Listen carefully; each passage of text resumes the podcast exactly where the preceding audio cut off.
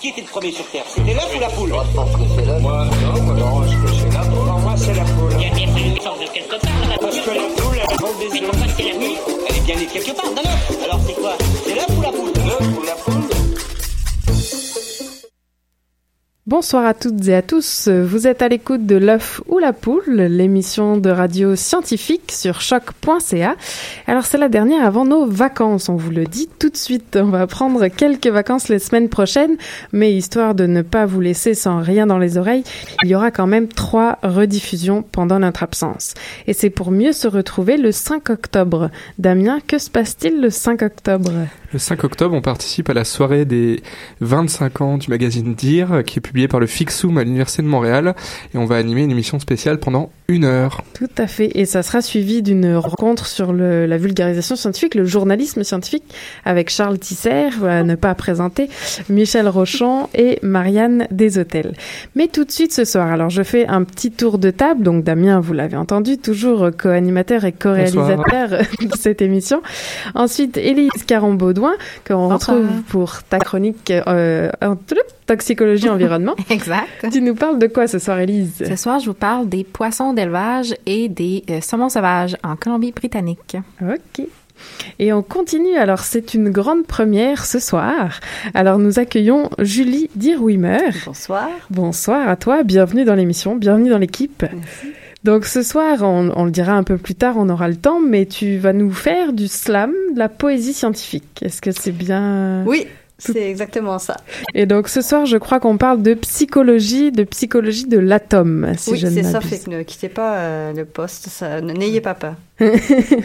Parfait. Et d'ailleurs, en parlant de psychologie, tiens, cette transition bien involontaire, mais, mais bien pratique, on reçoit aussi ce soir, et attention, c'est c'est du sérieux, une deuxième Julie, Julie Machérez, est-ce que je le dis bien? C'est parfait. Parfait. Alors, bonsoir Julie. Bonsoir. Donc, tu viens euh, là ce soir euh, en tant que vice-présidente de la Fédération interuniversitaire des doctorants-doctorantes en psychologie. Et on va parler de votre demande pour une rémunération pour votre dernière année d'internat. Exactement. C'est ça. Il y a une pétition en ce moment sur le site de l'Assemblée nationale euh, du Québec. On y reviendra évidemment. Mais alors, tout de suite, sans plus attendre, on commence avec Élise. The coast of British Columbia and where I live is so unimaginably beautiful. We have eagles, we have bears, we have whales as our next door neighbors.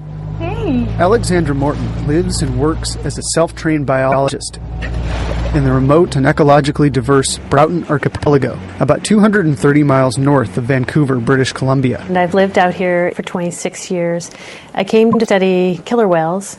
So I lived on a boat with my husband and we traveled all over looking for the perfect place and we followed whales to Echo Bay and it had whales and it had wild salmon. Today, the killer whales have vanished, and Morton is concerned that the wild salmon they depended on are under threat as well. Donc, Allez, euh, on t'écoute, Élise. Oui, donc bonsoir tout le monde. Euh, ce soir, hein, c'est ma dernière chronique en direct au, au studio avec vous pour les deux prochains mois. Non! Oh oui, donc je vais travailler en Colombie-Britannique justement et en l'honneur hein, de ma province d'accueil pour les prochaines semaines. J'ai pensé vous parler euh, d'une biologiste qui y demeure, qu'on a entendu dans l'extrait audio, euh, Alexandra Morton. Donc en 1984, Alexandra Morton, qui est originaire du Connecticut, elle déménage à Echo Bay, qui est située au nord de l'île de Vancouver, pour étudier le comportement des orques. En 1987, il y a les fermes d'élevage de saumon qui commencent à s'installer dans la région. Donc en Colombie-Britannique, ces fermes élèvent du saumon de l'Atlantique en les plaçant dans des espèces d'enclos qui sont retenus par des filets en plein milieu de l'océan Pacifique. Donc, quelques années après l'installation de cette industrie, Alexandra Morton, elle remarque des grands changements dans la région d'Echo Bay. Les orques qui se nourrissent, entre autres, de saumon sauvage du Pacifique, naturellement très présents dans la région, sont en déclin. Et les populations même de saumon sauvage qui fraient dans les mêmes endroits où sont situées les fermes d'élevage sont aussi en déclin. Alors j'imagine que tu vas nous dire maintenant ce qui pourrait expliquer le déclin de ces orques. Oui, effectivement. Donc, lorsqu'elle a commencé à investiguer les problèmes au sein des populations de saumon sauvage, Alexandra Morton a tout d'abord découvert que certains étaient parasités par ce qu'on appelle des poux de mer. Donc, sur des saumons adultes, ce parasite n'est pas mortel, mais il va quand même affecter la santé générale. Euh, les poux de mer sont très fréquents dans les saumons de ferme d'élevage et euh, les parasites peuvent facilement s'échapper des installations et se poser alors sur des saumons juvéniles sauvages. Et parce que les jeunes saumons n'ont pas encore d'écailles, ils sont peu protégés et donc très vulnérables aux poux de mer. Une autre menace pour les populations de saumons sauvages du Pacifique est que les fermes d'élevage sont de vrais incubateurs à virus. Donc, depuis les années 90, la Norvège, hein, qui est un gros producteur de saumons d'élevage, faisait face à des hauts taux de mortalité dans cette industrie. En 2010, il y a un chercheur norvégien qui a identifié un virus dans ces saumons d'élevage qui expliquait potentiellement les problèmes encourus dans l'industrie de l'aquaculture. Donc, les symptômes de ces saumons étaient très semblables à ce qu'Alexandra Morton et son équipe ont observé dans des cours d'eau de la Colombie-Britannique où frais les saumons sauvages. Donc, beaucoup de mortalité avant d'avoir relâché les œufs, des saumons avec peu d'énergie. Normal parce que ce virus-là, le réovirus spiciaire, atteint particulièrement le muscle cardiaque. Donc, la biologiste a donc décidé de traquer ce fameux virus et d'autres virus européens typiques dans les fermes d'élevage, dans les saumons sauvages et d'élevage de la Colombie-Britannique. Et certains des saumons sauvages échantillonnés par l'équipe d'Alexandra Morton avaient effectivement contracté ce virus européen. Alors en résumé, c'est vraiment euh, les fermes d'élevage qui, en concentrant ces saumons sur des petits espaces, font un bassin de prolifération pour les virus et d'autres pathogènes Mhm. qui vont éventuellement se disperser dans l'océan et aller contaminer les saumons sauvages. Oui. Mais bon, imagine que c'est pas parce qu'on va dire ça à l'industrie euh, des, des producteurs de saumon d'élevage qui vont plier bagages si facilement. Oui, effectivement. Mais euh, j'ai quand même une bonne nouvelle, hein? Ah. La traditionnelle bonne nouvelle. donc, le 6 mai 2015, il y a un juge qui a déclaré que Pêche et Océan Canada, donc qui régule entre autres l'aquaculture, n'avait pas rempli son rôle légal de protéger et conserver le saumon sauvage en permettant à l'industrie de l'aquaculture de transférer des saumons d'élevage malades dans des environnements marins, ce qui a le potentiel de causer des impacts sévères sur les stocks de saumon sauvage qui, faut le rappeler aussi, sont un moteur économique important de la région. Donc concrètement, le jugement oblige l'industrie à n'utiliser que des saumons non infectés. Et à l'heure actuelle, tous leurs saumons sont à peu près infectés. Donc à savoir comment est-ce qu'ils vont régler ce problème-là. Ça reste à voir, mais la morale de l'histoire, c'est à la maison, acheter du saumon sauvage. Il est beaucoup plus goûteux de un et en plus encourager une pêche qui est plus durable. Merci Elise. On te retrouve pas en direct la prochaine fois. Non. Et tu nous donneras des recettes de saumon. Ah, pourquoi pas.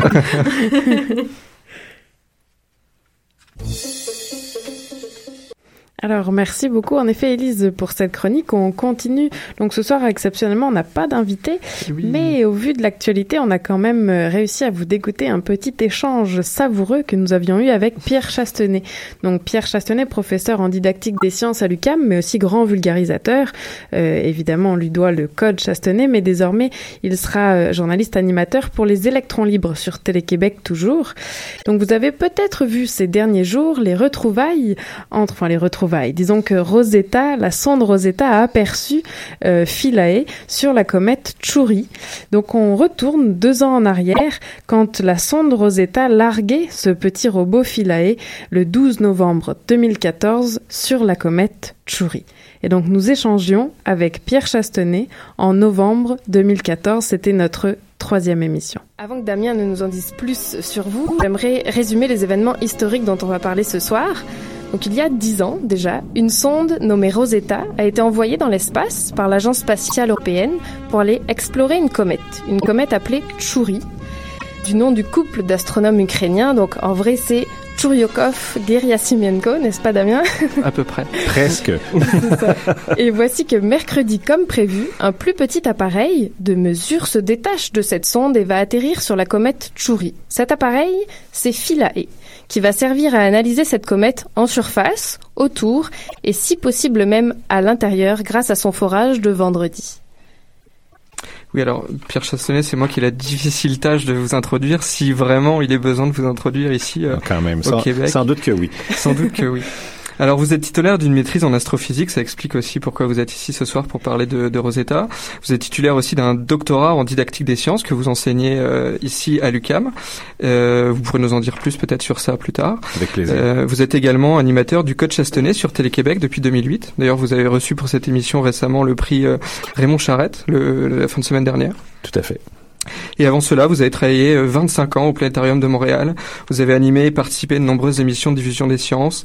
Vous êtes également l'auteur d'ouvrages de vulgarisation scientifique. Alors, je vais les citer. Je deviens astronome en 2002, La Terre, la Lune et le Soleil en 2004 et La tournée des planètes en 2008, s'il y en a un quatrième. Des ouvrages qui s'adressent à des enfants de 10 à 12 ans et qui se vendent encore très bien, euh, même après tant d'années. Euh, ça, ça, me ravit à chaque fois. Peut-être un, peut-être un, un quatrième bientôt pour parler de Rosetta et des comètes. Ah, ce serait chouette, mais là j'ai d'autres chats à fouetter. Vous savez, je suis un, un, un, nouveau professeur universitaire. Ça fait ça fait pas encore deux ans que j'exerce euh, ce métier passionnant et fascinant. Alors, euh, je mets les bouchées doubles pour euh, parfaire mes mes techniques de d'enseignement, si vous voulez, à l'université. Alors peut-être que les livres, ça attendra quelques années encore. D'accord. Alors bon, on va parler donc de comètes aujourd'hui avant que vous en fassiez un livre et peut-être que euh, on, on, comptait sur vous pour définir ce que c'est qu'une comète euh, par rapport à une, astéroïde par exemple. Tout à fait. Ben, écoutez, euh, ça, ça, a longtemps été un mystère. Qu'est-ce que c'était qu'une comète Qu'est-ce que c'était qu'un astéroïde Et c'est vraiment euh, le 20e siècle avec euh, les percées en physique, en observation astronomique et les sondes spatiales qui nous ont finalement permis de comprendre de quoi il s'agissait. Alors, une comète, le, la meilleure image que je peux vous donner, c'est une grosse boule de neige sale. Donc, imaginez une congère montréalaise à la fin de l'hiver, avant que le printemps commence à la faire fondre. Vous avez des croûtes de glace mélangées avec de la neige. Tout ça est couvert d'une espèce de magma brunâtre, noirâtre, euh, de toutes sortes de particules qui se sont collées sur la neige et la glace. Alors imaginez euh, ce, ce, genre de structure-là, si vous voulez, mais mesurant 10, 15, 20, 100 kilomètres de diamètre, et vous avez là une comète. Euh, dans le cas d'un astéroïde, les dimensions sont à peu près comparables. Vous avez des, des astéroïdes qui mesurent quelques dizaines de mètres jusqu'à quelques centaines de kilomètres de diamètre, euh, sauf qu'il s'agit essentiellement d'objets qui sont rocheux. Donc, il y, a, il y a de la glace, il y a de l'eau, il y a de l'ammoniac aussi, mais en beaucoup, beaucoup plus petite quantité que ce qu'on retrouve sur les comètes. Alors, si on voulait vraiment comparer comètes et astéroïdes, dans le cas des astéroïdes, les roches et les métaux dominent, alors que dans le cas des comètes, ce sont plutôt les éléments volatiles comme l'eau, l'ammoniac qui vont dominer euh, la composition de ces objets-là. Alors, dans ce cas, euh, dans cette mission, pourquoi, pourquoi une comète? Ben parce que les planètes, euh, on les explore depuis déjà euh, assez longtemps par l'observation astronomique avec les télescopes, mais aussi avec euh, de nombreuses sondes spatiales qui se sont rendues, parfois posées sur ces planètes. Je pense à Mars en particulier, Vénus également, avec les, missions Vénéra dans les années 80-90. Euh, les astéroïdes, on, on, a déjà aussi commencé leur étude via des sondes spatiales qui euh, soit les ont croisées ou se sont mises en orbite autour d'eux. Euh, dans le cas des comètes, il y a eu plusieurs missions dans le passé. D'ailleurs, cet après-midi, pour préparer cette entrevue, je me suis prêté à l'exercice de retrouver toutes les missions spatiales qui se sont intéressées aux comètes. Il y en a vraiment eu plusieurs. Euh, parmi les plus récentes, on pense à Deep Impact que vous avez, dont vous avez peut-être entendu parler il y a quelques années, où essentiellement on a largué un projectile qui pesait presque une tonne pour euh, aller frapper la comète dans l'espoir de, de, révéler ses entrailles, si vous voulez. Alors, il y avait donc cet impacteur qui est venu frapper la comète. J'oublie, je pense que c'était Ville de 2, le nom de la comète. Et puis, euh, en orbite autour de la comète, il y avait un, une sonde avec plein d'instruments braqués sur euh, la comète pour essayer de voir de quoi elle était composée. Euh, une autre euh, mission a traversé la queue de la comète pour recueillir des échantillons, donc des particules qui avaient été émises par la surface de la comète pour ensuite les ramener sur Terre où on les a étudiés en laboratoire. Euh, mais vraiment, le Graal de, de, de l'étude des comètes, c'est pas seulement de récolter des petits échantillons ou de leur rentrer dedans, mais c'est vraiment de se poser dessus. Et c'est exactement ce que Rosetta et Philae avaient comme objectif. Pourquoi tant d'intérêt? Ben, peut-être qu'on y reviendra plus tard, mais je pense que ça vaut la peine de dire de maintenant que les comètes, ce sont euh, essentiellement des fossiles vieux d'à peu près 5 milliards d'années, euh, qui représente essentiellement la matière primordiale à partir de laquelle le Soleil et les planètes se sont formés. Donc, de la même manière que les paléontologues et les, les archéologues vont aller fouiller dans le passé pour retrouver des traces matérielles, que ce soit d'animaux disparus ou de civilisations anciennes, ben, les astronomes, lorsqu'ils étudient les comètes, s'intéressent essentiellement à ce qui s'est passé il y a 5 milliards d'années, quelles étaient les conditions, quelles étaient euh, les, les, les conditions physiques et chimiques qui régnaient dans l'immense nébuleuse qui a vraisemblablement donné naissance à notre système solaire, à la Terre et éventuellement à la vie sur notre planète. Et c'est là que les comètes euh, reviennent dans le portrait parce que euh, lorsqu'on étudie leur composition, on se rend compte que les comètes sont couvertes euh, de matériaux organiques, des, des molécules organiques simples et beaucoup d'eau. Et on pense que c'est le bombardement des comètes primordiales sur la Terre primitive il y a 4,5, 4,4 milliards d'années, qui aurait donc apporté les matériaux nécessaires pour que le jeu de la vie puisse s'amorcer sur notre planète. Alors évidemment, on, on, soupçonne que la réalité est plus complexe que ça, mais il semble que les comètes aient joué un rôle dans l'apparition de la vie sur notre planète en y apportant de l'eau, des éléments euh, carbonés et ainsi de suite. Et les comètes nous, nous renseignent également sur l'origine du système solaire. Alors vous comprenez que c'est vraiment pour les astronomes euh, des sujets d'études absolument passionnants. Et, et je me permettrai d'ajouter, parce que là, je vous vois brûler, vous avez plein de questions, mais je me permets permettrait d'ajouter que l'étude des comètes est aussi importante parce que euh, les comètes, ce sont un peu... Euh, des projectiles qui se promènent dans le système solaire à des très très grandes vitesses et on sait que des comètes ont déjà frappé la Terre. C'est déjà c'est déjà arrivé dans le passé. On est à peu près convaincu aujourd'hui que les dinosaures ont été balayés de la surface de la Terre suite à l'impact d'une comète d'une dizaine de kilomètres de diamètre qui serait venue frapper donc notre planète. Et ce genre de choses-là pourrait se reproduire encore aujourd'hui ou peut-être pas aujourd'hui ni demain, mais dans, dans un siècle, dans un millénaire, qui sait. Et donc, l'étude des comètes est importante parce que euh, nous voulons éventuellement savoir comment nous en prémunir si l'une d'entre elles fonçait vers nous et qu'on avait peut-être deux, trois ans de préavis pour soit la dévier, la, la, la, faire voler en morceaux. Enfin, on pourra peut-être penser à d'autres scénarios. Mais voilà, les, je dirais, les trois raisons principales pour lesquelles l'étude des comètes est importante. Et là, je vous cède la parole parce que sinon, je vais parler jusqu'à 21 heures. C'est très intéressant de vous écouter et en plus, vous avez soulevé beaucoup des beaucoup des points qu'on voulait aborder ce soir. Je m'en doutais euh, un peu. alors euh, déjà c'est très drôle de, de parler de l'impact des comètes sur la Terre euh, et de la disparition des dinosaures suite à, à cet éventuel impact parce que j'ai lu aussi en préparant l'émission que euh, au milieu des au milieu des années 2000 alors que euh, Rosetta était en assistance gravitationnelle autour de la Terre on compte sur vous aussi pour nous aider à définir oui, oui, bien sûr. elle avait été confondue par des par des astronomes avec un corps céleste qui pourrait rentrer en en, ah. en, contact avec la Terre et elle avait suscité une mini alerte et une surveillance avant qu'ils réalisent que c'était bien Rosetta qui tournait autour Tout de la Terre. Fait. Mais euh, alors oui, pour revenir à, à, ce que vous avez dit, c'est un petit peu, euh, on cherche l'origine de la vie dans, dans, ces comètes. Absolument. Et c'est d'ailleurs pour bah, ça qu'on les a nommés. Euh... Juste une précision, on cherche oui. l'origine de la vie comme telle, mais on cherche l'origine de certains éléments qui auraient facilité l'apparition de la vie sur Terre. La nuance est importante parce qu'on ne croit pas qu'il y ait d'éléments vivants sur les comètes. Tout à fait. Bah, je, je voulais y revenir un peu plus tard, mais alors vous, vous, vous m'amenez le terrain Mhm. mm -hmm. et vous avez amené le terrain d'ailleurs avec la mission Stardust, qui est la mission qui a récupéré des Stardust, poussières. Merci. Voilà. donc c'était en 2004, je crois. Ils ont récupéré des, des poussières qui sont ramenées sur Terre et dans ces poussières ils ont trouvé des acides aminés. Absolument. Et alors là, euh, on faudrait définir un petit peu ce que sont les acides aminés. Pour faire assez simplement, euh, c'est un petit peu les briques essentielles de la vie. Absolument. Et euh, on a trouvé dans la poussière de Stardust de la glycine, qui est en fait la brique la plus simple. Si vous voulez, la plus petite brique euh, qui peut former, euh, qui peut qui peut donner la vie à ces, ces Mhm. mm -hmm. acides aminés. On dit qu'ils sont essentiels à la vie. En a Voilà. 21. Et euh, donc on cherche ces acides aminés là sur la comète euh, Churyumov-Gerasimenko. Bravo. On va l'appeler Tchouri. ouais, d'ailleurs, j'ai j'ai Ou beaucoup 67P, vous comme ça. 67P de. J'ai beaucoup lu, j'ai beaucoup ri en lisant. euh, je pense que c'était Le Monde en France qui euh, qui a titré Achourissage réussi. Oui. J'ai trouvé ça charmant. Le, le devoir l'a repris. euh, Le Devoir l'a repris, semaine, bon, ouais, voilà. Atchourissage réussi. Moi, j'aimerais revenir sur euh, l'analogie avec les paléontologues, peut-être pour faire une brève anecdote, Ah mais sur le nom de Rosetta et Philae. Oui. Pourquoi elle s'appelle comme ça? Absolument. Rosetta, c'est le nom bien sûr inspiré par la pierre de Rosette. C'est celle qui a permis à Champollion et à tous les égyptologues qui, qui l'ont suivi de commencer à comprendre euh, de quoi de, de quoi parlaient les hiéroglyphes qu'on retrouvait en très grand nombre à cette époque. C'était à l'époque de Napoléon en Égypte Et puis Philae, euh, c'est le nom d'une petite île qui se trouve dans le Nil, donc en Égypte également, euh, sur laquelle on a trouvé une obélisque qui nous a permis de confirmer que la pierre de Rosette, qui était écrite en trois langues différentes, mais en fait c'était deux textes qui étaient traduits euh, en différentes langues, euh, qui a donc permis de traduire les hiéroglyphes et de confirmer que les premières traductions étaient relativement exactes. Alors c'est vraiment euh, dans l'espoir que Rosetta nous permette de décoder les comètes qu'on lui a donné ce nom prédestiné. Je l'espère en tout cas. On l'espère tous.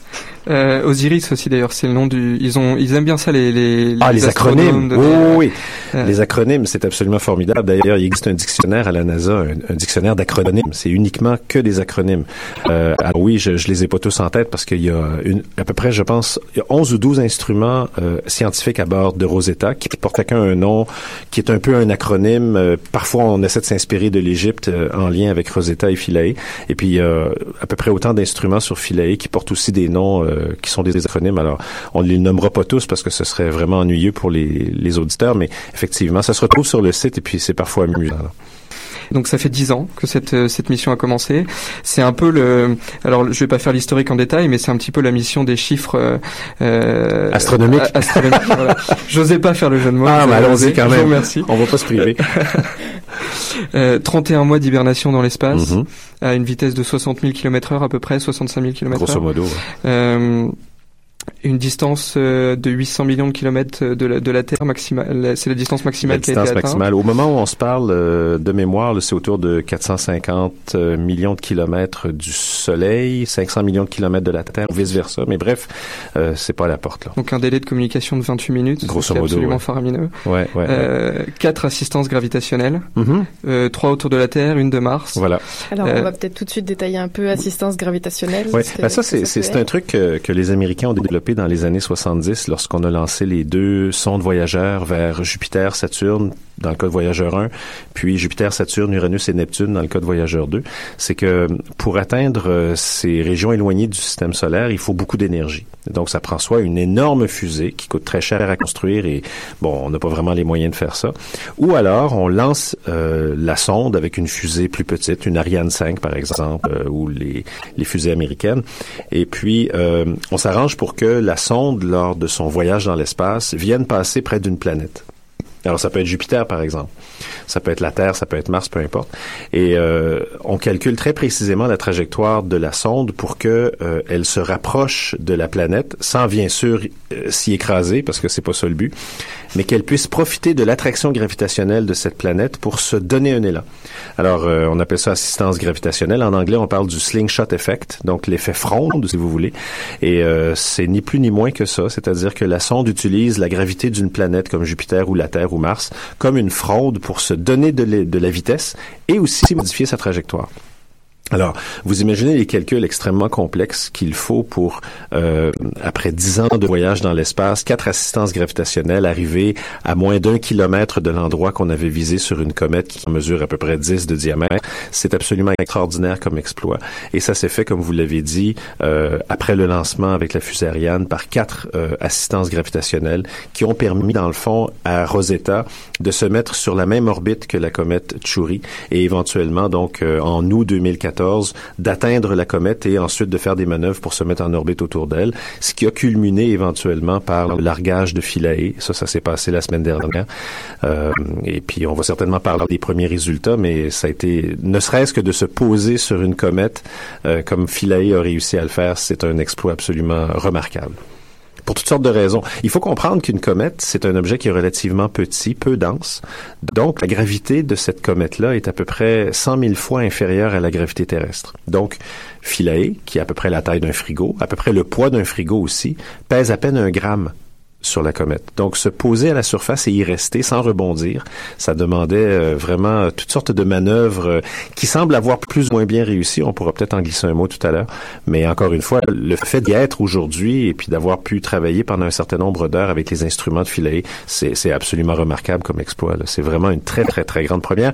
Et les Européens, je crois, ont, ont de quoi être fiers euh, de l'exploit qu'ils ont réalisé. Et ça montre aussi la force de travailler en équipe. Euh, il y a quoi, il y a 20 pays qui euh, collaborent à l'ESA euh, de mémoire, là? Apparemment, ouais, il y a euh, une, quinzaine, une quinzaine, de pays. Voilà. Plus, bon, le Canada a contribué d'une certaine manière en construisant un, un, poste relais en Australie pour recevoir les données de Rosetta et les transmettre en au poste de contrôle de Rosetta.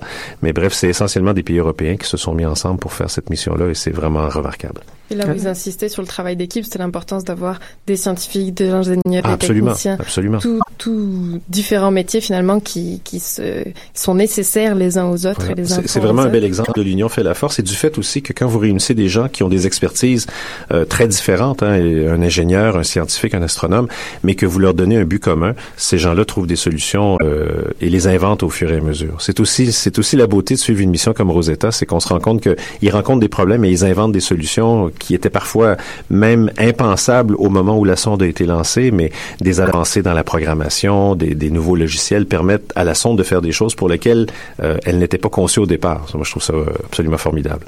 Oui, ils ont ils ont du tout. Euh, C'est-à-dire la composition de la de la comète était absolument pas connue, euh, donc le la technique d'atterrissage n'a pas pu être calculé exactement à l'avance. En fait, en fait, lorsqu'ils ont lancé la comète, euh, ils avaient déjà fait des modifications sur, entre autres, le train d'atterrissage de Philae, parce que Chury est plus grosse que la comète qui était euh, la première cible, Virtanen, et donc par conséquent, ils ont dû modifier un certain nombre de choses. C'est un exemple, ça, où on a pu faire les modifications avant le lancement, mais maintenant qu'on connaît, euh, enfin, à partir du moment où on savait qu'on allait se poser sur Chury et qu'on a commencé à analyser de quoi avait l'air cette comète, qui est pas du tout typique en termes de, de, de forme, hein, c'est un peu comme deux boules qui seraient collées ensemble avec un, un pont entre les deux.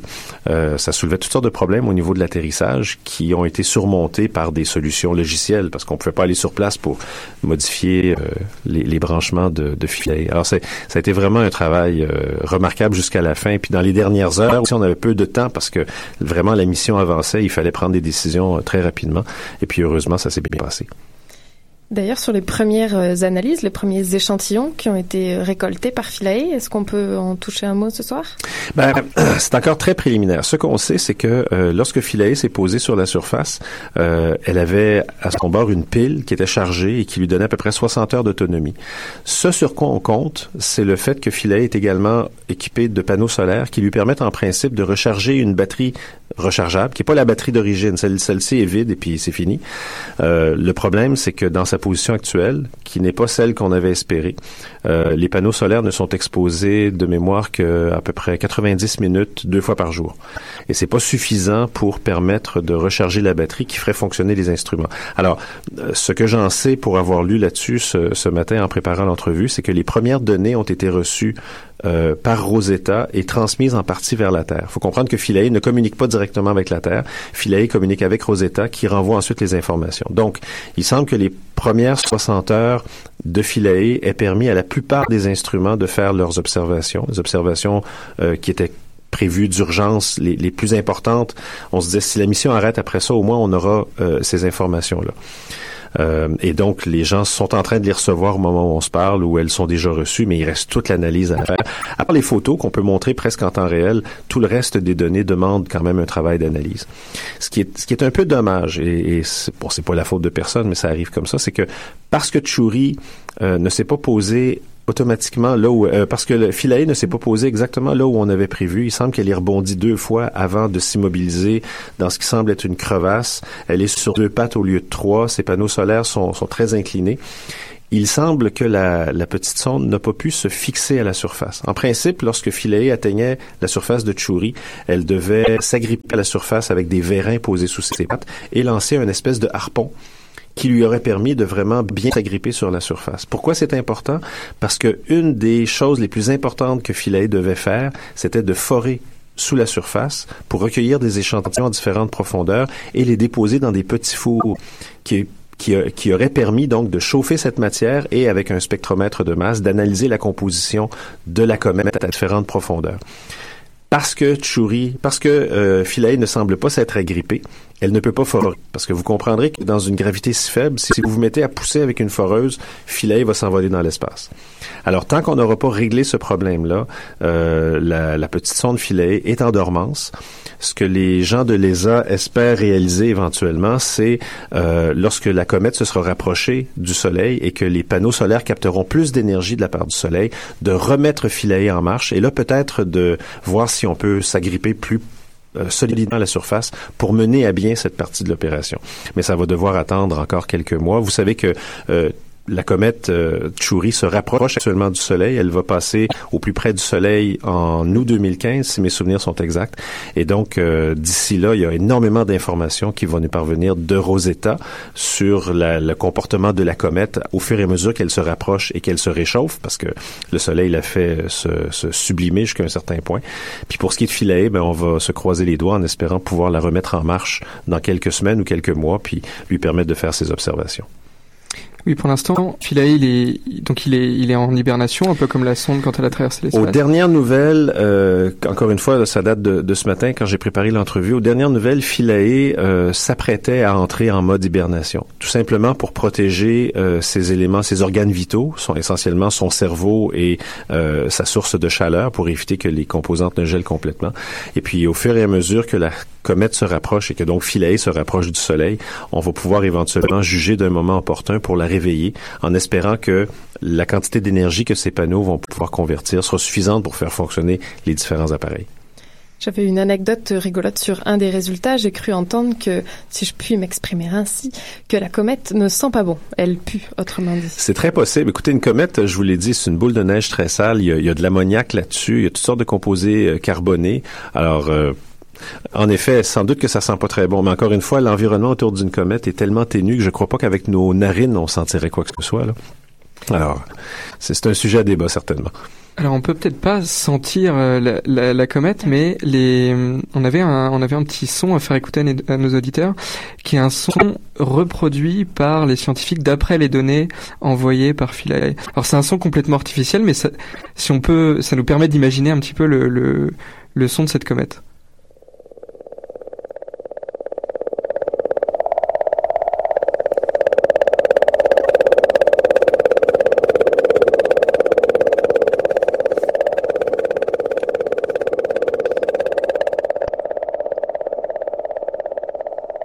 Alors voilà, les, les, scientifiques disent que la comète, elle chante. On peut l'imaginer voyager dans l'espace. Fascinant. Euh, et, euh, et, produire ce, ce, ce bruit-là qu'on peut pas entendre parce que dans non, la ville, on n'entend pas le son, évidemment. évidemment. Merci beaucoup, Pierre Chassonnet. Je vous en prie. Un, vraiment un très grand merci d'avoir accepté notre invitation. Alors, vous l'aurez deviné, Pierre Chassonnet n'était pas avec nous physiquement ce soir, du moins euh, en studio à l'UCAM. C'était une entrevue d'il y a déjà deux ans. C'était notre troisième émission, euh, Damien. Donc, souvenir, novembre, souvenir. novembre 2014. Et alors, pour euh, continuer, on fait une petite pause musicale avec Alisha Bria, la chanson Immigrant.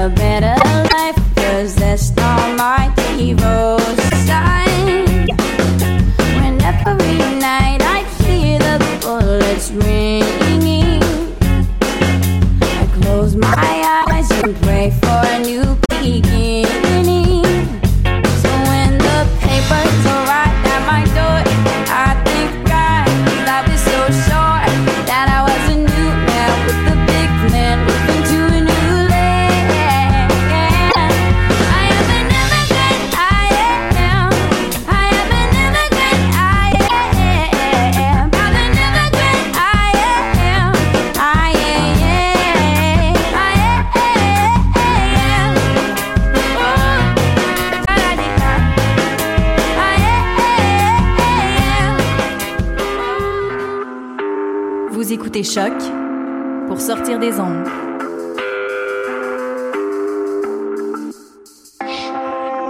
Podcast, musique, découverte.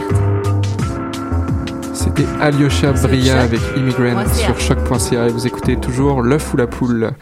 Et on continue avec Karine. Avec quoi on continue? Avec euh, Julie Matérez. Bonsoir. Rebonsoir. Rebonsoir. Donc, comme on disait plus tôt, euh, tu es vice-présidente de la Fédération interuniversitaire des doctorants et doctorantes en psychologie. Et donc, ce soir, tu viens nous parler de l'absence de rémunération, n'est-ce pas, de votre année d'internat. Mais peut-être pour mieux comprendre, mieux situer, on peut parler de, du parcours d'un doctorant, d'une doctorante pour être psychologue en bout de ligne. Dis-nous tout. Comment ça se passe? Donc, euh, les doctorants doivent faire 5-6 ans d'années d'études et pendant ces, ces années-là, ils ont une formation académique et ils ont également la formation pratique. Donc la formation pratique, c'est 700 heures de stage. On ne demande pas à être rémunéré pour ces stages. C'est vraiment dans nos premières années, on est en apprentissage, c'est vraiment de la formation. En revanche, notre dernière année, c'est un internat. C'est 1600 heures, donc c'est un an de travail à temps plein, durant lequel on fait 80% du travail d'un psychologue. Les 20%, c'est la supervision. Et on, donc on fait vraiment des consultations, des évaluations, et on est payé 0 dollar pendant cette année.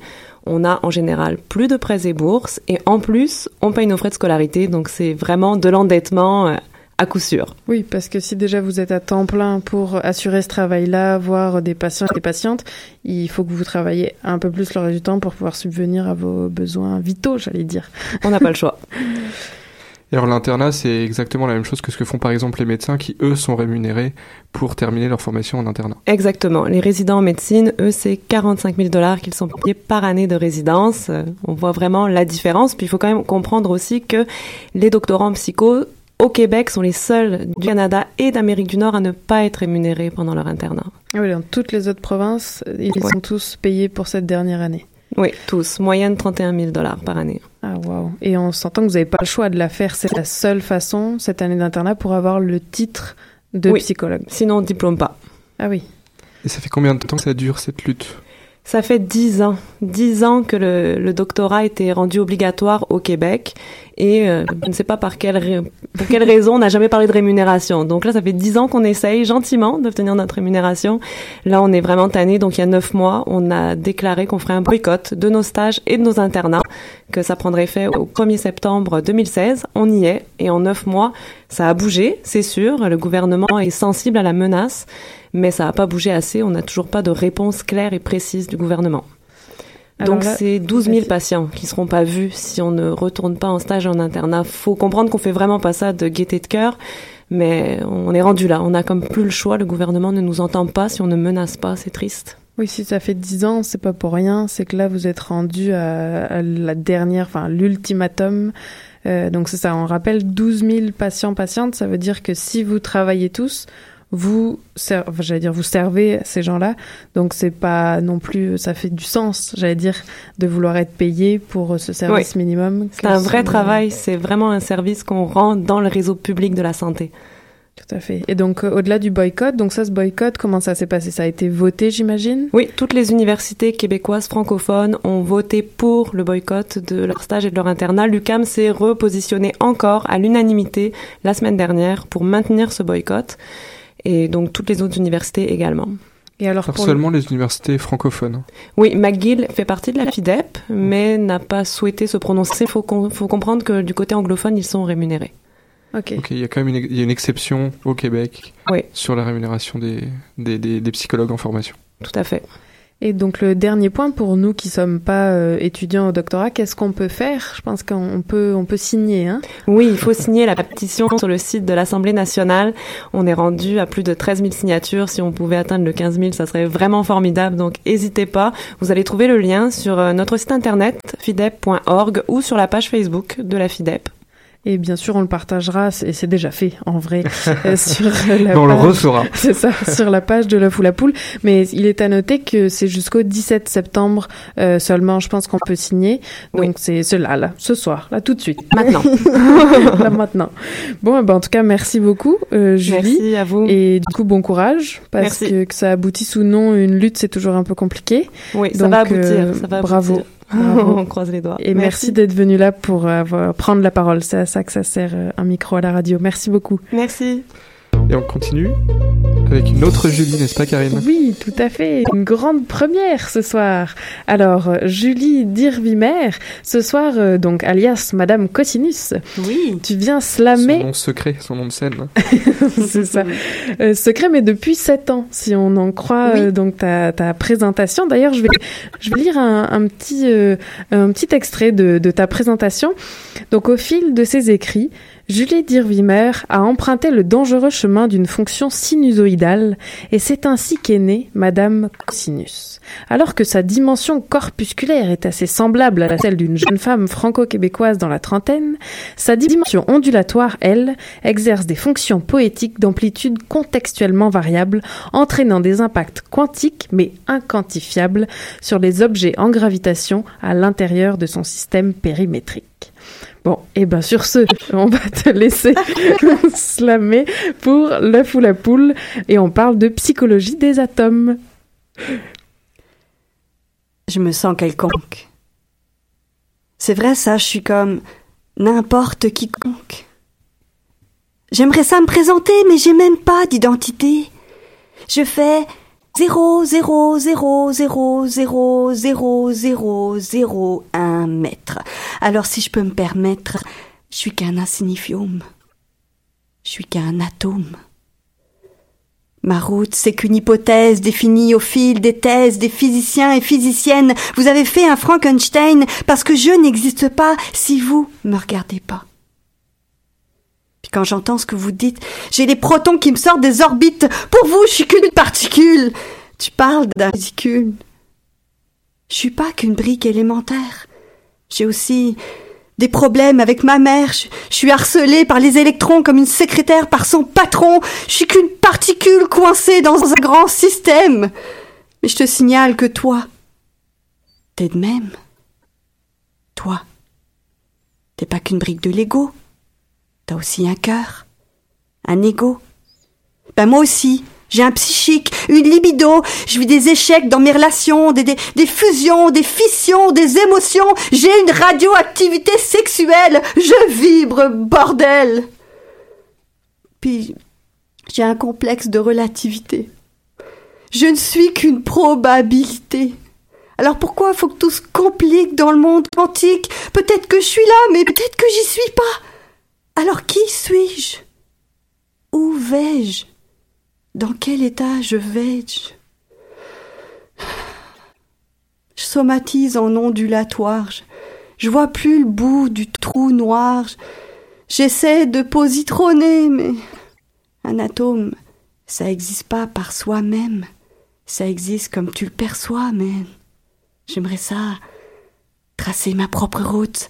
J'aimerais ça qu'on m'écoute, même si j'ai pas de diplôme, même si je suis qu'un atome. Mais je suis qu'un pantin de l'espace-temps. J'ai pas le choix d'aller où la physique m'attend. Comme toi, tu suis les pas d'un système que tu comprends pas. Je suis perdu dans le système quantique. Je, suis perdu dans la théorie de l'identique. Mon problème, dans le fond, il est comme le vôtre. Je suis défini par les autres. Je suis qu'un atome. Je suis qu'un fantôme. Merci Julie Dirvimer pour ce slam scientifique, le premier d'une longue série, on l'espère, dans l'œuf ou la poule. Ça fait plaisir. Et maintenant, on va continuer très rapidement. Peut-être, Alors oui, pas. avec euh, l'agenda. Donc l'agenda pour ces prochaines semaines, sachant qu'on est en vacances, l'agenda est bien rempli, euh, Damien. Je suis sûr que, tu nous as- prévu plein de choses pour les vacances, Karine. C'est ça. On commence avec le 21 septembre. C'est gratuit à l'Université de Montréal de 18h à 20h, une conférence sur l'intelligence artificielle avec trois sommités attendues, entre autres Yann Lequin de, qui vient directement de New York. Il est engagé par Facebook pour, euh, pour Comme ça, étudier. télétransporter. C'est ça, l'intelligence artificielle. Donc, je pense qu'ils attendent beaucoup de monde le 21 septembre à l'UDEM. On continue le 28 septembre avec le, le Science pour tous, le 24 heures de science qui revient avec une série de cabarets scientifiques. Cette fois, la Maison de la Culture de Montréal-Nord, une conférence sur la caverne de Saint-Léonard. Une caverne qui est cachée dans Montréal, chers amis. Alors, après cette conférence, le mercredi 28 septembre, ils offrent une visite site découverte de la caverne le dimanche 2 octobre à 14h. Tout ça gratuit évidemment. Ensuite, le 29 septembre, attention pour les gourmandes et les gourmands, le jeudi 29 septembre à 19h, cette fois on va dans Hochelaga, Maison de la Culture de Maisonneuve, pour la science du chocolat. Et il y aura une dégustation. Et je termine, mais on en a déjà un peu parlé en introduction, avec le 5 octobre. Le 5 octobre, l'événement du Fixum à l'UDEM pour l'anniversaire de la revue DIR. Donc, c'est une revue de vulgarisation scientifique des étudiants et étudiantes au cycle supérieur de l'UDEM. Et donc, nous y serons cette année. Ils nous ont invités pour qu'on fasse une émission spéciale d'une heure où nous allons recevoir trois auteurs du DIR, les gagnants des meilleurs articles de l'année. Et nous en profiterons aussi pour fêter nos deux ans. Tout à fait, Damien. Eh ben, merci beaucoup pour merci cette émission. donc à Élise pour sa chronique, à Julie pour son slam scientifique et à Julie aussi pour être venue nous parler de ce boycott donc euh, qu'on partagera sur les réseaux sociaux qui est fait par Pétition à signer, tout simplement. Exactement. Et donc on se retrouve après les vacances. Tout à fait. On a besoin là, je crois. Oui, je crois qu'on en a besoin. Merci tout le monde et bonne soirée. À bientôt. Qui était le premier sur Terre? C'était l'œuf ou la poule?